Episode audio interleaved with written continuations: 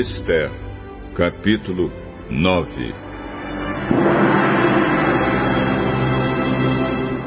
Chegou o dia 13 do décimo segundo mês, o mês de Adar, o dia em que deveria ser cumprida a ordem do rei. Era o dia em que os inimigos dos judeus esperavam dominá-los. Mas o que aconteceu foi o contrário.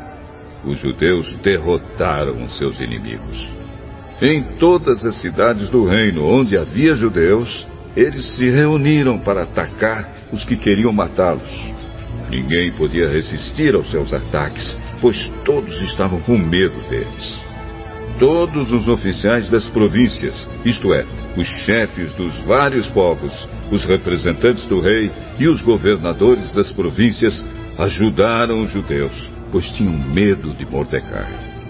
A fama dele se havia se espalhado pelo reino inteiro e todos sabiam que ele tinha muita autoridade no governo e o poder de Mordecai ia aumentando cada vez mais.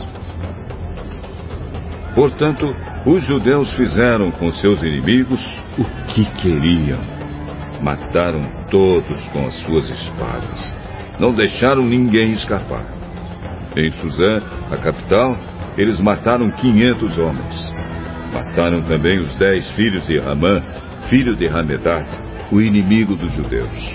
Os nomes deles eram Parsandata, Dalfão, Aspatá, Porata, Adarias, Aridata, Parmasta, Arizai, Aridai e Vaisata. Mas os judeus não ficaram com os bens deles. Naquele mesmo dia, o rei foi informado de quantas pessoas haviam sido mortas em Judá. Então disse a Esther: Aqui em Suzã, os judeus mataram 500 homens. E também os dez filhos de Ramã. E nas províncias, hum, quantos eles terão matado? O que é que você quer agora? É só pedir.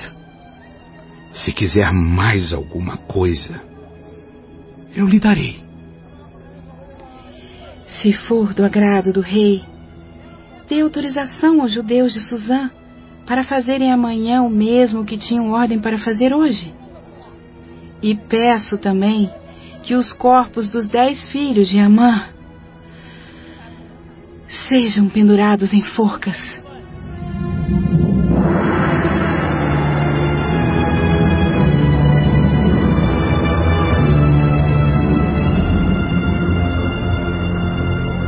O rei concordou e mandou ler a autorização em público em Suzã. E os corpos dos dez filhos de Ramã foram pendurados em forcas.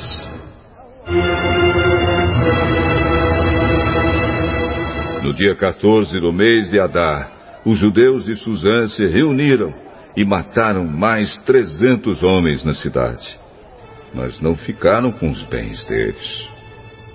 No dia 13 do mês de Adar, os judeus das províncias se reuniram e se defenderam. Mataram 75 mil inimigos e assim se livraram de todos os que os odiavam. Mas não ficaram com os bens dos mortos.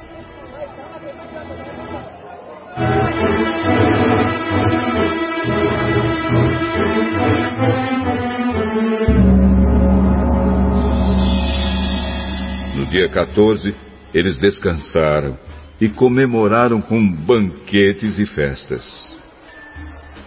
Mas em Suzã, os judeus comemoraram no dia 15 do mês, pois nos dias 13 e 14 eles mataram seus inimigos e só no dia 15 descansaram. É por isso que os judeus que vivem em vilas e povoados comemoram o dia 14 de Adar com banquetes e festas, e mandam comida uns aos outros.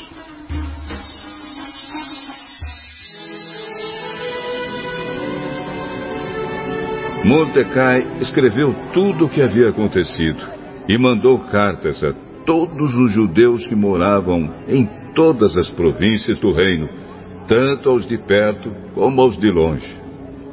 Nas cartas, ele ordenou que todos os anos eles comemorassem os dias 14 e 15 do mês de Adar, pois foi nestes dias que os judeus se livraram dos seus inimigos, e foi neste mês que a tristeza e o luto se transformaram em alegria e festa. Portanto, que dessem banquetes e festas, mandassem comida uns aos outros e distribuíssem presentes aos pobres. Assim, os judeus, de acordo com o que Mordecai tinha escrito, começaram o costume de comemorar esses dias.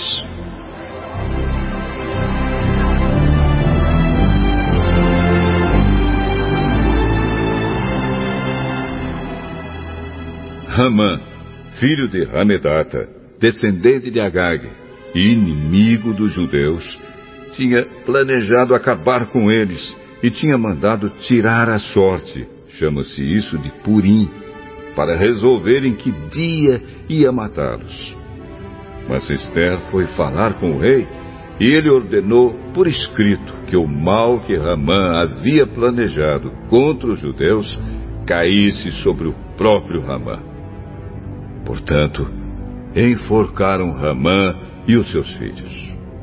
É por isso que esses dias feriados são chamados de Purim, que é o plural da palavra pur. Como resultado da carta de Mordecai e de tudo que os judeus tinham visto e das coisas que aconteceram, eles resolveram que eles mesmos, os seus descendentes e os que se convertessem ao judaísmo seguiriam o costume de comemorar todos os anos esses dois dias, conforme Mordecai havia escrito. Ficou resolvido que daí em diante toda a família judaica, em todas as cidades das províncias do reino, comemoraria a festa de Purim, para que os judeus lembrassem sempre do que havia acontecido. Nunca, em qualquer época, deixariam de comemorar essa festa. A rainha Esther, filha de Abiail, também escreveu uma carta junto com o judeu Mordecai, dando todo o seu apoio à carta que Mordecai já havia escrito a respeito da festa de Purim.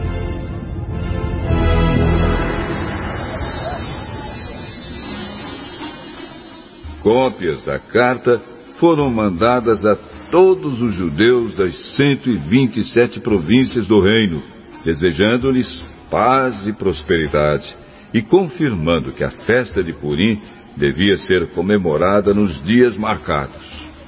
Assim como haviam marcado para si mesmos e para os seus descendentes dias de festas e de jejum, eles deveriam seguir essas ordens do judeu Mordecai e da rainha Esther.